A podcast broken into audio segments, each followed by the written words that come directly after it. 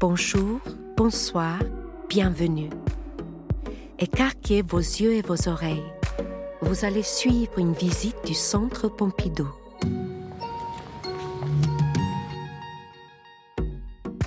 Bonjour Frédéric Miguerou. Vous êtes commissaire de l'exposition Norman Foster, actuellement présentée à la Galerie 1 au niveau 6 du Centre Pompidou. Pourriez-vous commencer par nous dire quelques mots sur la scénographie de cette exposition et son contenu en général? L'exposition Norman Foster au Centre Pompidou, sur 2200 mètres carrés, est la plus grande exposition consacrée à un architecte vivant. Elle présente son travail, son œuvre, déroulée sur près d'une soixantaine d'années, au travers 130 euh, projets qui touchent différentes thématiques. La scénographie est entièrement conçue par cet architecte et permet, à partir d'un cabinet de dessin, de découvrir l'ensemble de son œuvre. Tout au long de ce podcast, vous entendrez régulièrement la voix de Norman Foster, extraite de l'entretien réalisé avec le commissaire de l'exposition. Le cabinet de dessin. L'exposition de Norman Foster commence par un ensemble de dessins, un grand cabinet de dessins, où l'on mélange à la fois des carnets de croquis et les dessins historiques qui, depuis les années 60, ont accompagné son œuvre à la tête d'une agence de 1500 personnes, toute sa vie, le dessin aura été un élément de communication, de médiation pour présenter ses projets et travailler avec ses collaborateurs, ce qui constitue un ensemble unique pour traverser et comprendre l'ensemble de son œuvre.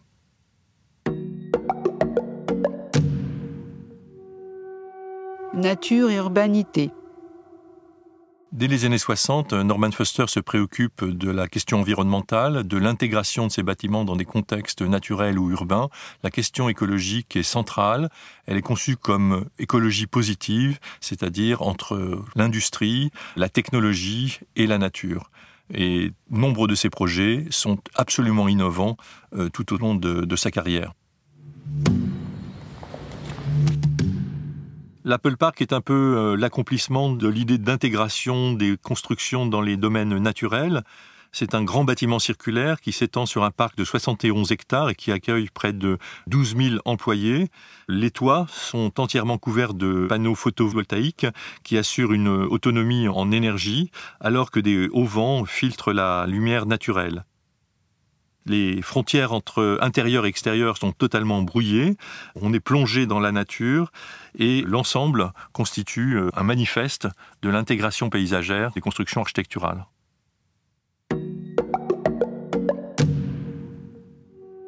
Enveloppe et structure.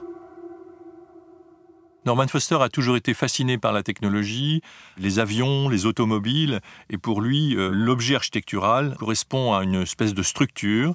Il l'a défini au travers des notions de skin and bones, la peau et les os, c'est-à-dire la structure antérieure, permet de construire une enveloppe. Tous ces bâtiments sont conçus de cette manière. La Hong Kong et Shanghai Bank est le premier grand concours gagné par Norman Foster. Il révolutionne complètement la typologie des grandes tours.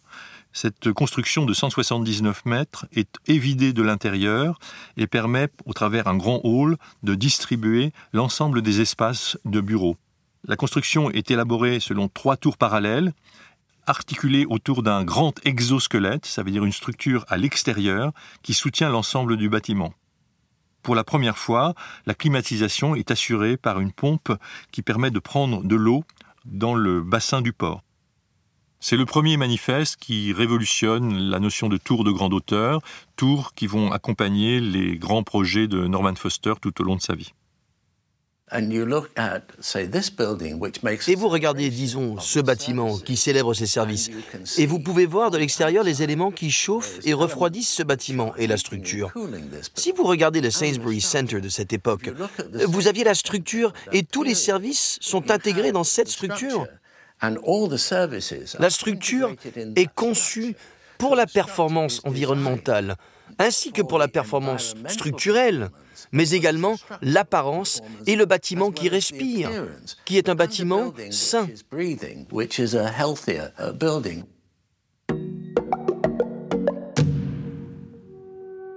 La ville verticale. Toutes les tours de Norman Foster sont construites comme des morceaux de ville. Les étages sont assemblés par groupes, séparés par des grands espaces collectifs. Et cette idée amène à une compréhension de ville verticale, sachant que toute la base des bâtiments est ouverte sur la cité et accessible par le public. La tour Sainte-Marie-Axe, bâtiment euh, très emblématique de la ville de Londres, dénommé le Concombre grâce à sa forme profilée, qui correspond un peu à l'image d'un fuselage d'avion, est le premier bâtiment écologique construit dans la ville. Il fait suite aux recherches du Commerzbank de, de Francfort ou du Climatrophis conçu avec euh, Richard Buckminster Fuller. Sa structure en exosquelette, hein, la structure est extérieure qui soutient le bâtiment, permet de libérer totalement les espaces, d'ouvrir à la lumière, alors que l'ensemble de la construction est entièrement soumis à une ventilation naturelle. Par exemple, la structure serait conçue non seulement pour soutenir le bâtiment, mais aussi pour contenir des vides, mais aussi pour que vous puissiez enfiler les services du bâtiment à travers ces vides. C'est le contraire d'une façon traditionnelle de penser, où vous pensez la structure et ensuite vous vous suspendez en dessous. Cela ne fonctionne pas. Donc, cela produit quelque chose qui est plus performant, a plus de joie.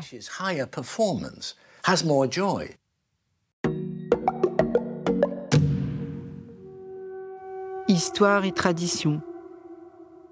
Bien que son architecture soit de très haute technologie, considérée comme high-tech, Norman Foster a toujours porté une, attention très particulière euh, au contexte historique, à l'histoire, aux, bâtiments et aussi aux, technologies.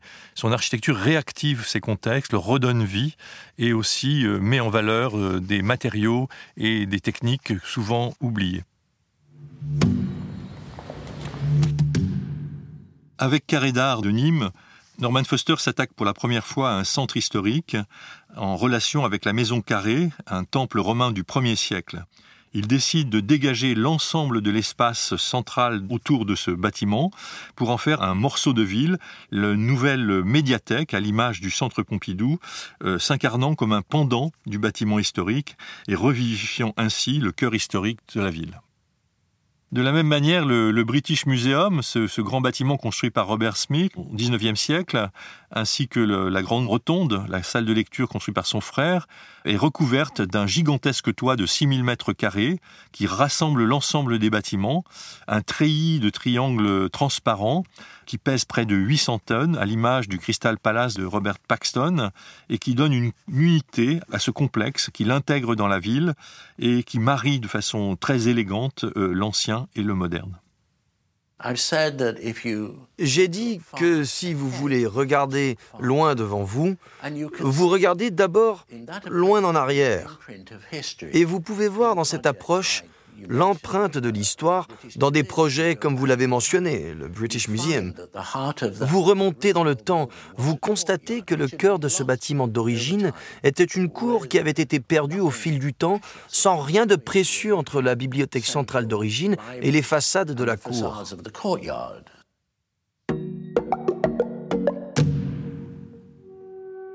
Site et planification. Norman Foster est architecte, mais c'est aussi un grand urbaniste qui s'est attaché à la reconstruction de grands plans urbains pour de nombreuses villes capitales. Il s'attache au flux des publics, aux lieux publics, aux espaces publics, afin de redonner une identité à nombre de cités. En 2011, la communauté urbaine de Marseille veut restructurer le vieux port et demande à Michel Desvignes ce réaménagement. Il s'associe à Norman Foster qui va recomposer l'ensemble des voiries et proposer, face au port, la construction d'une grande ombrière, une énorme surface de 46 mètres par 22, qui fait effet de miroir et qui rassemble le public, qui finalement actualise la conscience de l'espace public pour toutes les personnes présentes dans la cité. L'infrastructure des espaces publics est vraiment le ciment qui lie les bâtiments individuels. Il détermine l'ADN d'une ville, l'identité de la ville, les identités séparées de, disons, New York, Marseille, Londres. Si je prends la transformation de Trafalgar Square par exemple, la fermeture d'un côté qui transforme non seulement cet espace, mais toute la zone, tout le quartier de la ville, Et vous pouvez quantifier après coup les avantages. Moins d'accidents, c'est plus sûr, c'est plus agréable, la qualité de l'air est meilleure, c'est plus silencieux. En outre, vous pouvez utiliser la conception anticipative, comme vous l'avez mentionné, la syntaxe spatiale, simuler les mouvements des piétons et explorer cela avant que la décision ne soit prise.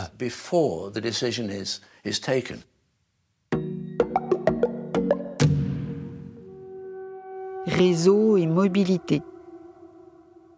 Norman Foster est un, architecte et un, ingénieur qui s'est toujours attaché à la notion de, mobilité, de déplacement, de la liaison entre les territoires.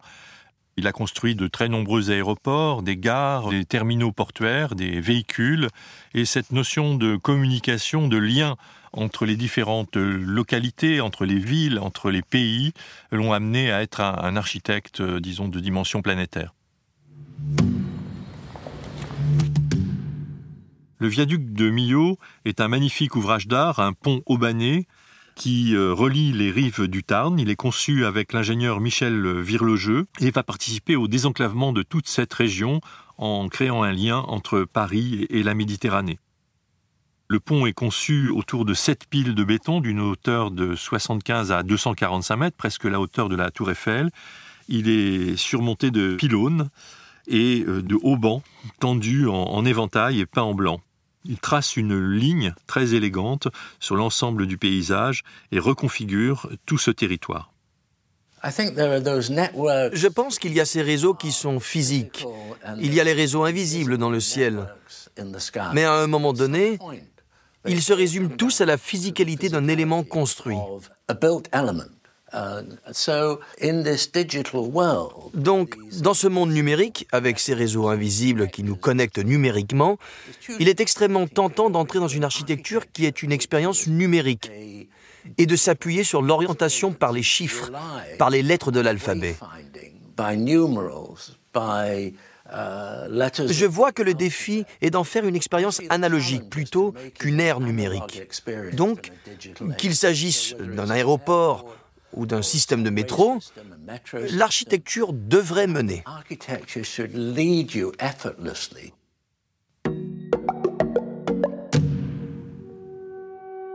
Perspective future. Norman Foster a toujours été considéré comme un architecte extrêmement prospectif, envisageant euh, le futur, le futur de nos sociétés, avec des projets attachés au développement durable, à l'environnement, qu'il développe avec sa fondation en Afrique, en Inde, mais aussi imaginant le développement des technologies qui permettraient des projets extraterrestres, euh, projets visionnaires pour la Lune ou pour Mars. Avec euh, Lunar Habitat, Norman Foster s'attaque euh, à l'idée de construction d'habitats sur la Lune en liaison avec l'Agence spatiale européenne. Il imagine euh, des systèmes d'habitation extrêmement simples, bien qu'en étant évidemment euh, technologiquement extrêmement complexes, de gonflables qui seraient recouverts euh, grâce à des impressions 3D de régolithes, c'est-à-dire ce matériau qu'on trouve sur la Lune. On retrouve à la fois l'idée d'un habitat vernaculaire à l'image des, architectures de terre en Afrique, et puis ces constructions évidemment de haute technologie qui permettraient de développer l'idée d'une implantation lunaire. Dans une quête, je suggérerais une approche holistique pour atteindre un équilibre dans la nature. Et je reviens à une question précédente. L'énergie doit être au cœur même de cette question, parce qu'elle concerne tous les aspects du réchauffement climatique, de la pollution. Donc, la quête d'une énergie propre, et pas seulement pour anticiper la croissance démographique, mais les implications de la croissance démographique.